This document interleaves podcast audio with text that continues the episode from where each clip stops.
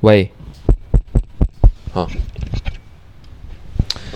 不是，就是我们对话嘛，就问你，比如说你觉得，比如我们就区分剧情片跟纪录片嘛，对吧？嗯。那我们之所以能这么区分，是不是一般我们就会觉得肯定就是存在着一种比较本质的差别，导致一种东西我们可以叫它纪录片，一种东另外一种东西我们可以叫它剧情片。嗯。它这个呢，就是可能在那个哲学流派里面有一种叫唯名论嘛，我我不太确定啊，我有可能理解我，因为不是很不是很确定，有可能讲的不对，但我记得好像唯名论就是，好像就是我们可以，因为我们就是通过名称嘛，就好像有某种能够分别的出来，它好像就有具有某种本质的属性，就是比如说让你说的话，你觉得什么是什么是剧情片，什么是纪录片，他们那个区分到底是在哪里呢？如果想要你去归纳某某个本质，所谓如果有的话。嗯，什么让剧情片是剧情片？什么让纪录片是纪录片？我觉得可能还是在拍摄的这个区分上，就是纪录片它应该就是还是说是那种真实的拍摄的人物嘛，不不是你编好的剧本里演员演出来的嘛。然后剧情片来说，肯定就是对啊，另一种。你不是你是说拍摄的那个人物？呃，就是拍摄方式，我觉得是。拍摄方式。对。然后这什么意思呢？怎么样子就不算纪录片了呢？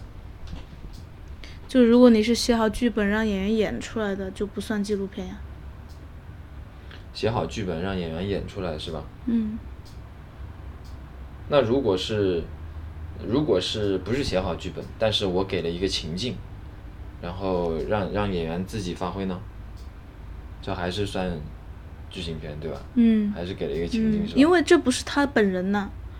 如果说是那个演员自身的话，他肯定是那个他如果他是他自己，嗯，那可能是纪录片了。但如果说那个演员他还是在演另外一个人，他并不是他发生的事情。我举一个极端的例子，嗯，如果我找一个演员演他自己的传记片。好像影史上没有过这种事情哦，对吧？有没有？不知道，我看的电影不是很多。好像没有啊，演就是那样的话就变成纪录片了嘛。一般就是自己演自己，肯定就是所谓的我们就叫它纪录片了嘛，对吧？那你这个话里面有点问题，自己演自己，如果是他自己，他不需要演呢？嗯，我的对我因为就是因为一所以我就是说，刚刚一般如果是这样的话，就变成他的一个传记片，他的一个那个纪录片了嘛。对。但是，有我就是做一个不太合常理，但是我们也可以试一下做的一个思想实验，就是可能我找一个演员，假设这个演员现在可能已经差不多四十多岁吧，四十多岁，可能这个演员是从十几岁就成名，十几二十岁出就成名，然后已经有很长的一个演艺生涯了吧。现在可能是在他的一个就是高峰期，或者有一点过了高峰期的那种时候，那这个时候可能已经有导演看上他的一这个演艺生涯的这个故事，然后又趁着他这没有太老的时候，形象又可以化妆年轻一点演他年轻时候，然后又可以演他现在再化老一点，还可以演他不存在的未来。嗯。然后我这个时候我写一个故事，然后也是要写剧本的哦。但那个剧本会尽可能的尊重于尊重他的那个他的那个本身的这个故事，就可能需要演到他呃过去，演到他现在，演到他甚至可能有点未来。那这种你是不是就觉得他是剧情片？剧情片是吧？嗯。就写好的剧本是吧？嗯。但假设我不是写好的剧本，我只是知道，就导演拿到手上的是一个可能都是这个演员自己写的一个自传。一本书啊，他自己写的一个自传，并且他并没有按照这上面拍，他可能就是用特别写实的一个墙墙上的苍蝇那种拍的手法。然后比如说，我就告诉你，哎，那我我就告诉你，我现在是是你你这个自传上面是你自己写的，呃，可能什么时候，然后你你就，哎，好像也不太。你要讲啥呢？你还得演 啊，确实这个例子可能也不太好。那嗯。对，这个例子确实也不太好。你想变的那个核心是变什么？就变的核心就是说，觉得纪录片跟剧情片它没有一个绝对的区分。就是我觉得你总你应该可以找到一个例子，让你觉得很难去判断它到底是纪录片还是剧情片。哦。但这种例子呢，你肯定不是那种，比如说什么一半纪录片一半剧情片那种，那种其实也不算，因为那种你可以说那一半是剧情片，那一半是纪录片嘛。我我是觉得哈，我是觉得是不是很有必要一定要区分的，但是呢，实际上特别是可能当，就是如果他反正拍出来是给人看的，对吧？我觉得到达观众那里，它就是电影，就是不分剧情和记录都行。但问题是，比如说像你提到那种情况，就是说像一些评奖，它要分纪录片和剧情片，对吧？那我就在想。评奖这个上来说的话，是不是他还是我自己在想？那的确像这从拍摄拍摄层面来说哈，你剧情片跟纪录片的这个路数差太远了。如果放在一起比较呢，不是很公平。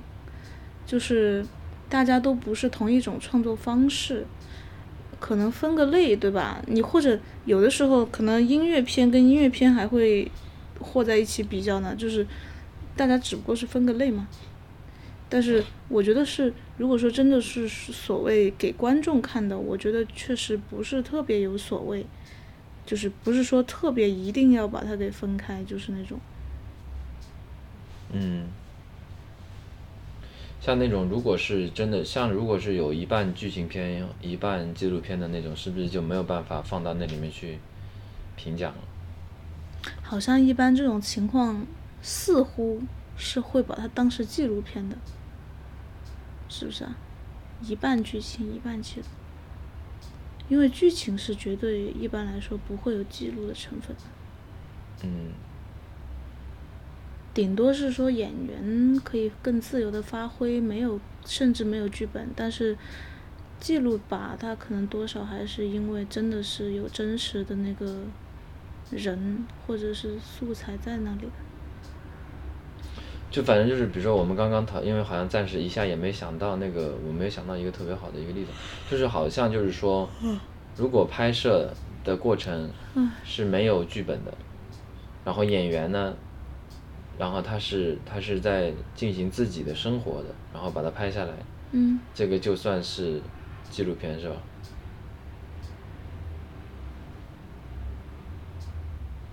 是吧？我我想一定存在那种模糊界限的，可能你也没有办法把它归类，或者是说把它拿去评判什么的，可能也会很难的。应该是存在那种情况的，但是没有人做这样的事情吧，暂时。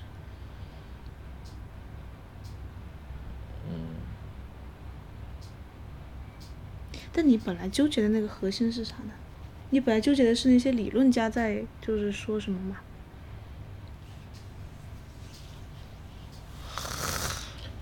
本来本来是，就是有有一些人他们在讲这个纪录片、纪录片和剧情片的差别的时候，就是总是会有一些定性嘛，就比如说，嗯、呃，剧情片就像早期他们说那个纪录片对于剪辑的影响什么，他总是会说一开始早期的就是二十年代什么的，像那些剧情片是比较注重娱乐，总是比较注重娱乐。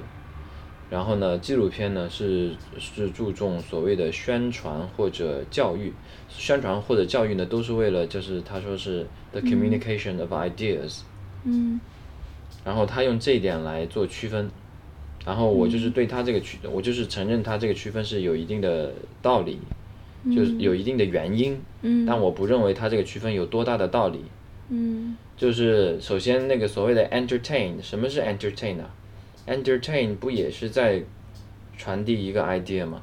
它也是通过传达某一种 idea，或者可能没有那么明确的那种宣传意味的 idea，表面上没有那么那么明确明确的宣传意味的有社会实质性的 idea，但是它也是在，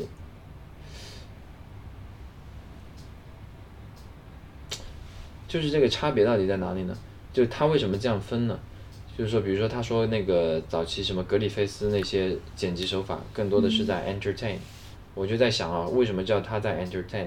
就他发明了那些什么最 last minute rescue 啊，什么平行剪辑啊，多少就是说用各种技术手法在影响我们的感官和知觉，嗯，嗯。所以呢，就是他把这种感性的这种感官的那种刺激呢，他称作 entertain，对吧？嗯，嗯。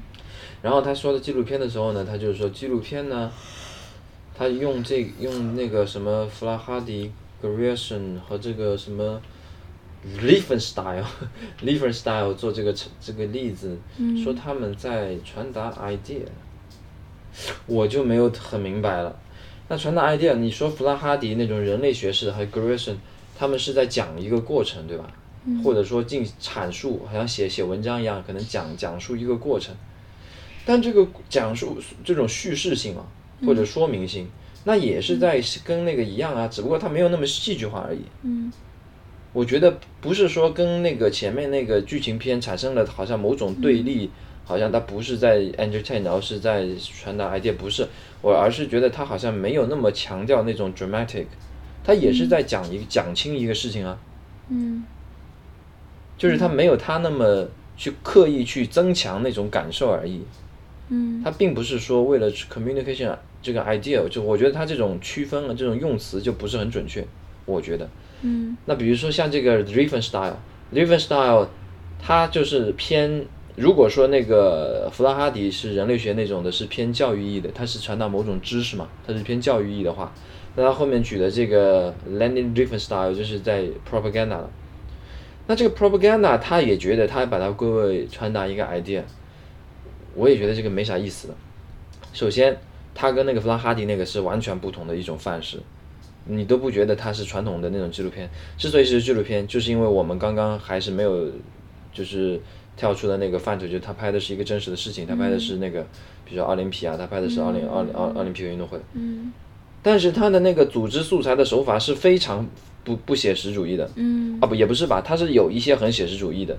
他会把那些运动员的那些东西那个，嗯、但是他用了很多非写实主义的那种所谓的非写实主义的手法。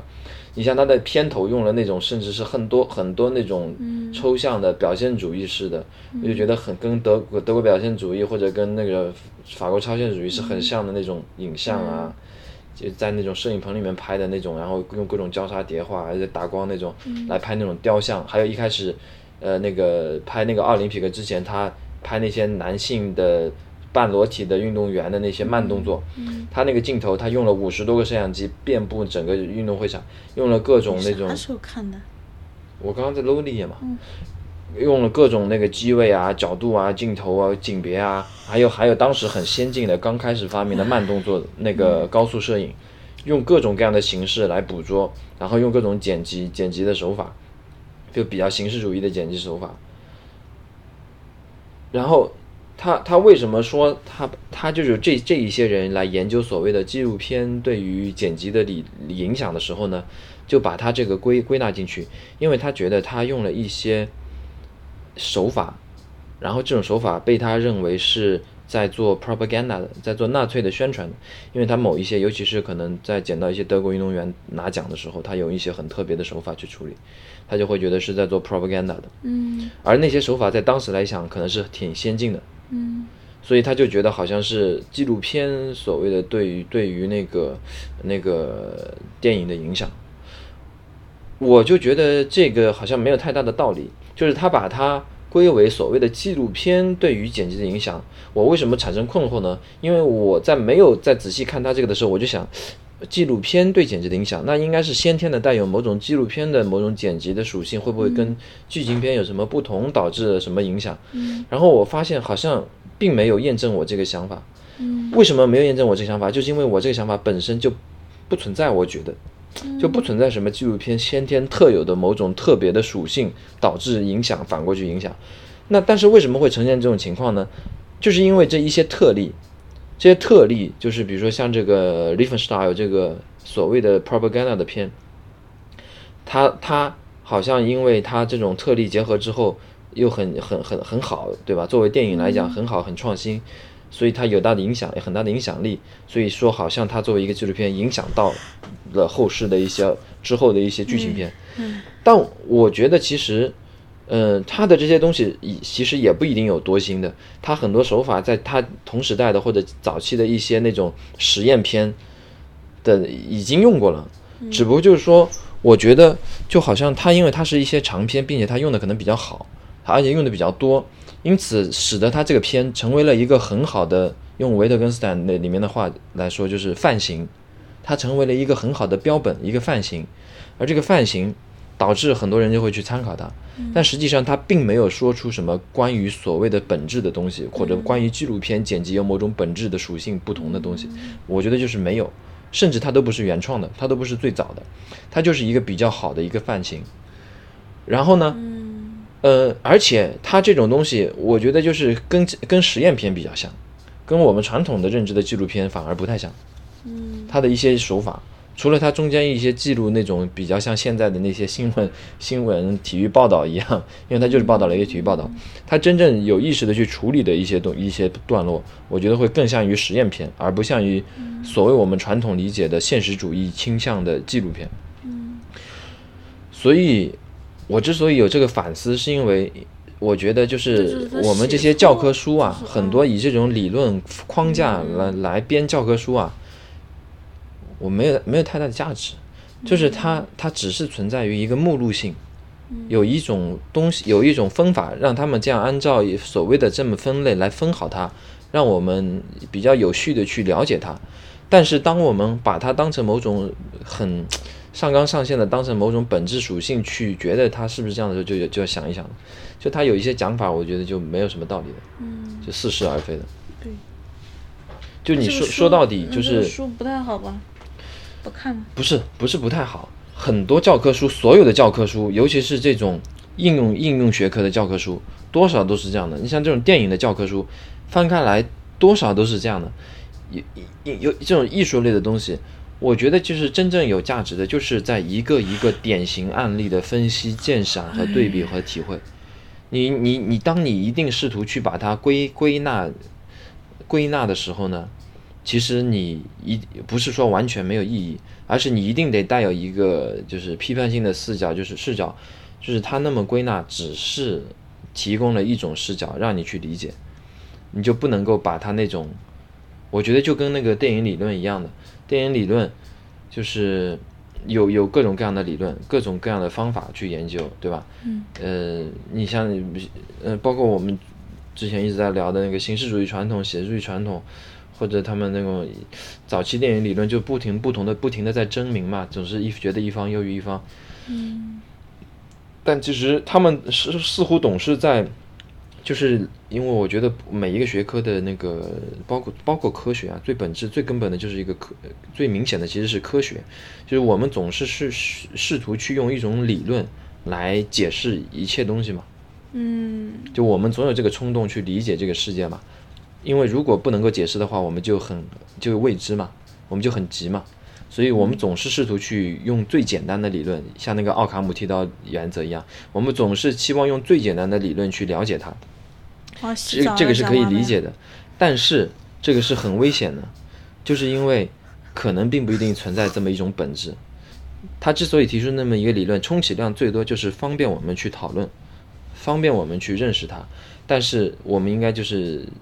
抛开它之后，就更多的是通过一个一个典型，像这种电影就是很明显的，我一个一个更尤其是那些新的有影响力的电影，它往往是在模糊或者拓宽这些所谓的理论的边界的。哦，好了，就这样吧，讲完了。刘老师，我觉得你很适合做老师。